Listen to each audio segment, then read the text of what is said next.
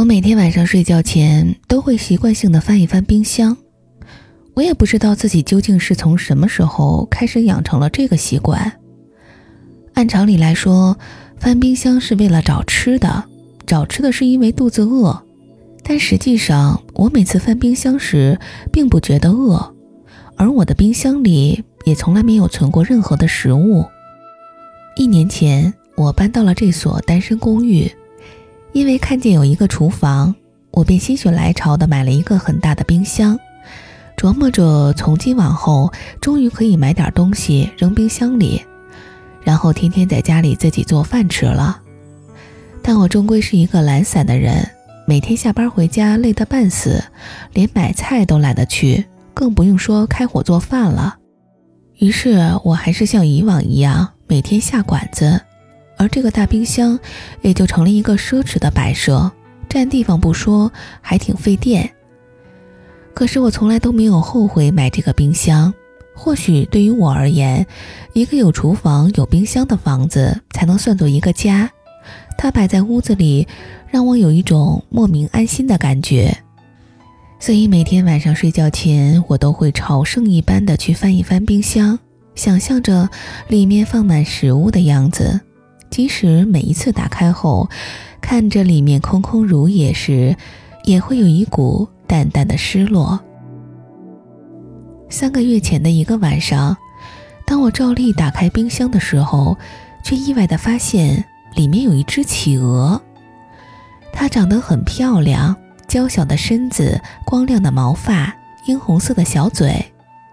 我愣愣的盯着它看了半天，还没有来得及说些什么，他反倒先开口对我说：“我从来没有见过这么空的冰箱。”照他的意思，他是只喜欢住在冰箱里的企鹅，曾经去过很多的冰箱。不过这样子不打一声招呼就随便钻到别人的冰箱里，好像有点不太礼貌吧？我问他：“你到我的冰箱里干什么？”他反问我一句：“你买冰箱干什么用的？”我说：“我买冰箱当然是为了放吃的东西啊。”他继续问。那为什么这里面什么吃的都没有呢？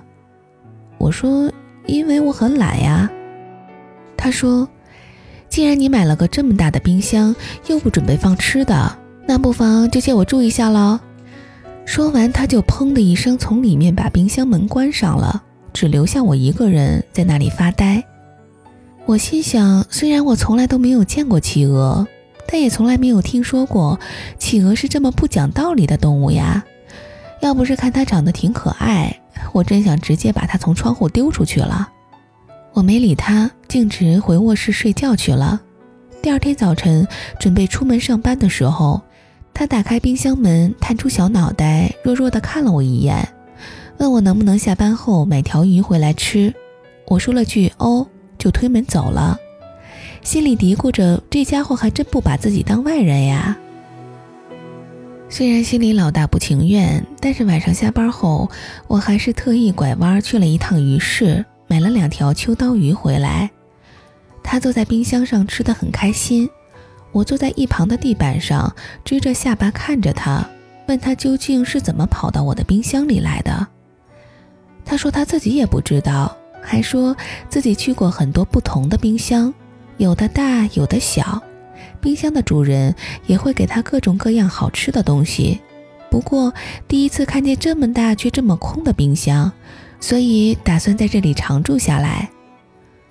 我叹了口气说：“反正空着也是空着，那不如就养一只企鹅吧，也没啥影响。”怎料他忽然就不开心了，瞪着小眼珠跟我说：“喂，拜托你搞清楚，不是谁养谁的关系，好吧？”你以后别把我当成你的宠物，明白没？你也别指望我会屁颠屁颠的跟在你的屁股后面。说完，他就又钻到冰箱里，砰的一声把门给关了。我坐在地上哭笑不得，心想这还真是只有性格有原则的企鹅呢。不过我却莫名觉得自己挺喜欢它的。过了几秒钟，里面传来一句抱怨。拜托你把这里面的灯修一下，好吧？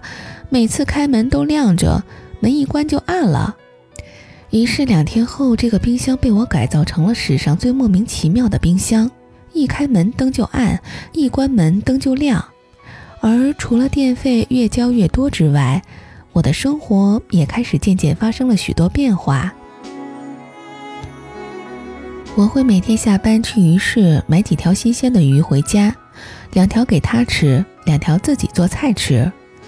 每天晚上睡觉前翻冰箱的习惯，也变成了敲三下冰箱门，等他开门，然后一起聊一会儿天。至于为什么要敲冰箱门，则是他跟我规定的，因为他觉得企鹅也有隐私，不经人同意随便开门是非常失礼的一件事情。他每天都会跟我借书架上的书看，还给我的时候，每本都会被冻得硬邦邦的。而我们每天的话题也大多和这些书有关。它是只很聪明的企鹅，有很多奇奇怪怪的想法，时常能逗得我很开心。我也会偶尔跟他说说我的工作，说说身边发生的趣事儿，甚至是关于未来的想法。有时候心情不好，他还会安慰我，对我说些鼓励的话。所以我对他有着越来越强的依赖感。觉得他就像是自己的朋友，甚至家人一样。他似乎也试着想融入我的生活，比如有一天晚上吃鱼的时候，他提出要吃我做的红烧鱼，我欣然答应了他。然后我就把它放到我的餐桌上，彼此面对面的吃了一顿饭。他瞪大眼睛对我说：“没想到鱼还能做得如此好吃，自己之前的那些鱼真是白吃了。”从那天起，他也试着开始在我的房间里四处转悠，也学着到卫生间去上厕所。不过我从来不会领着他出门，毕竟企鹅还是怕热的。这里的天气对他来说实在是太糟糕了。随后的日子过得不温不火，我们就这样在拥挤城市中的一块小孤岛上相依为命，让彼此在孤单的时候有一个依靠。我渐渐开始学做一些简单的家常菜，并经他的同意，在冰箱的另一个隔层里存起了一些食物。而每天吃饭的时间，都是我们一天中最开心的时刻。他尝着我的手艺，总说最近的确是进步了不少呢。而每当此时，我都会默默的想：如果不是他，也许我现在还在外头吃快餐呢。不过，虽然用这样的方式相处得很开心，我们偶尔也会有闹矛盾的时候。一个周末的下午，一个同事忽然造访我家，他在外面敲门的时候，他正在客厅里来回的踱着步。我从猫眼往外一看，慌忙抱起它，把它塞进了冰箱，然后猛地关上冰箱的门。他很生气的在冰箱里蹦跶着，他叉着腰瞪着我，正准备要冲我嚷嚷。我连忙做了个嘘的手势，告诉他不要声张，有客人来了。要是让别人知道我家里有一只企鹅，就麻烦了。同事是来给我送东西的，我接过东西，很客气地问他想不想留下来吃晚饭。没想到他竟然很爽快地答应了，弄得我一时有些不知所措。因为要做菜就得翻冰箱，可我的冰箱里现在藏着一只企鹅呢。我把同事安顿在客厅里，然后想去冰箱看看里面有没有什么可以吃的东西。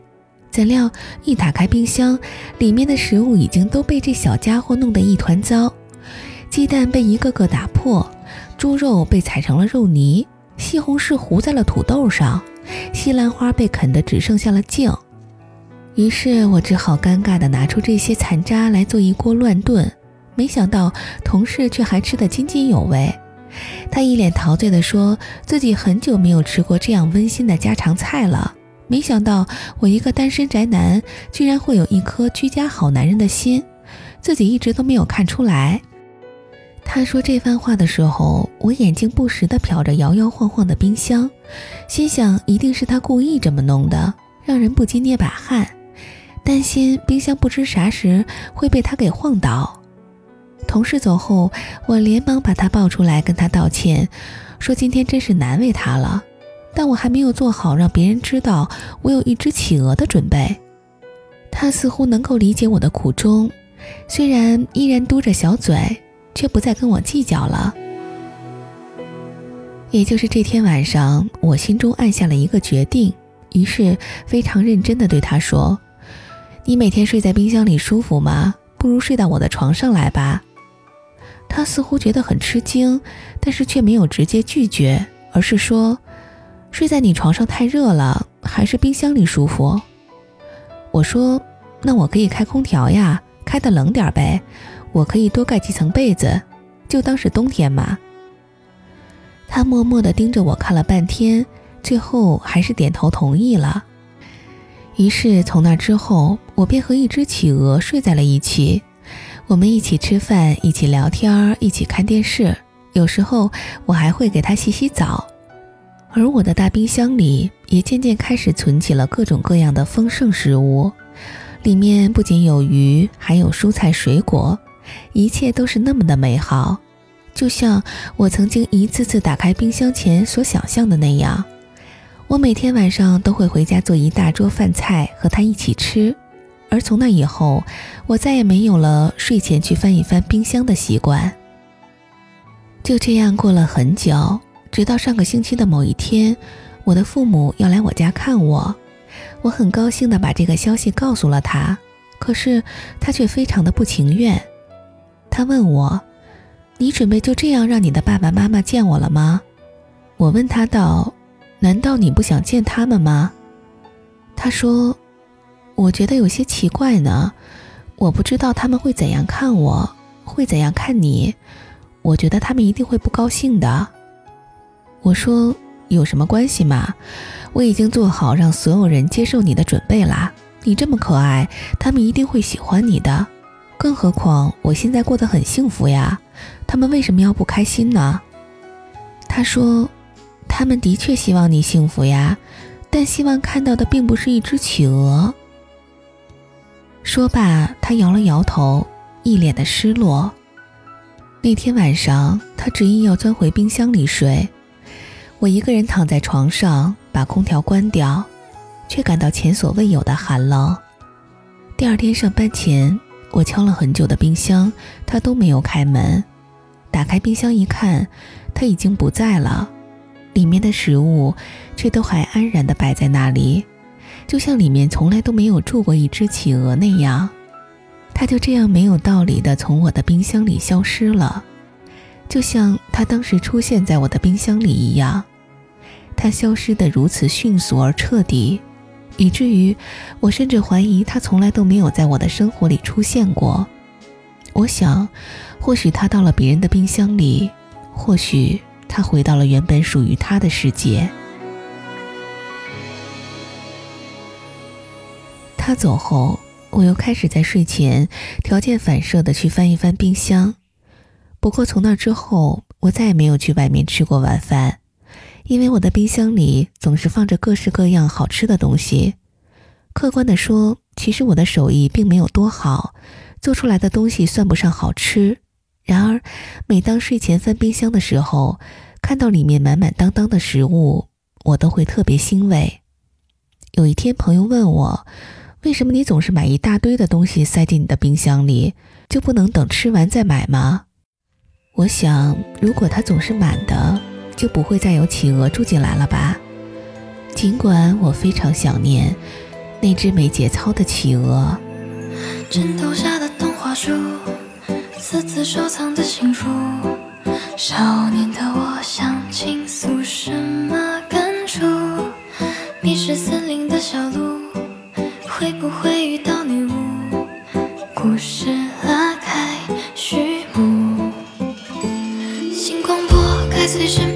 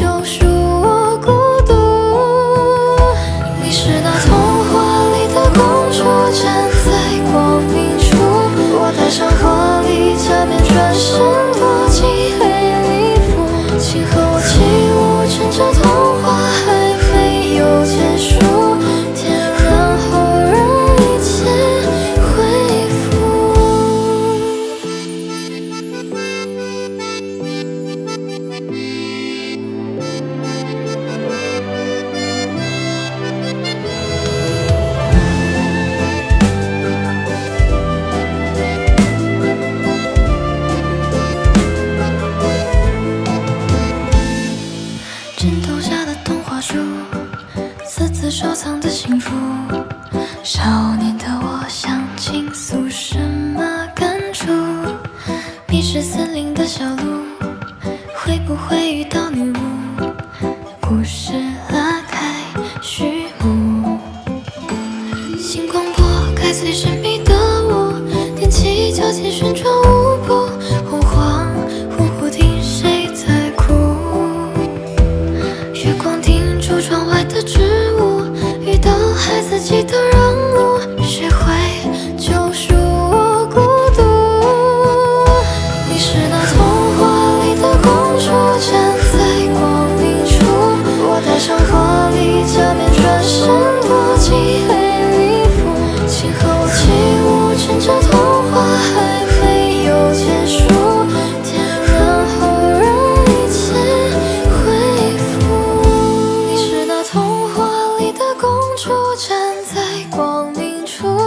戴上华丽假面转身躲进黑礼服请和我起舞趁着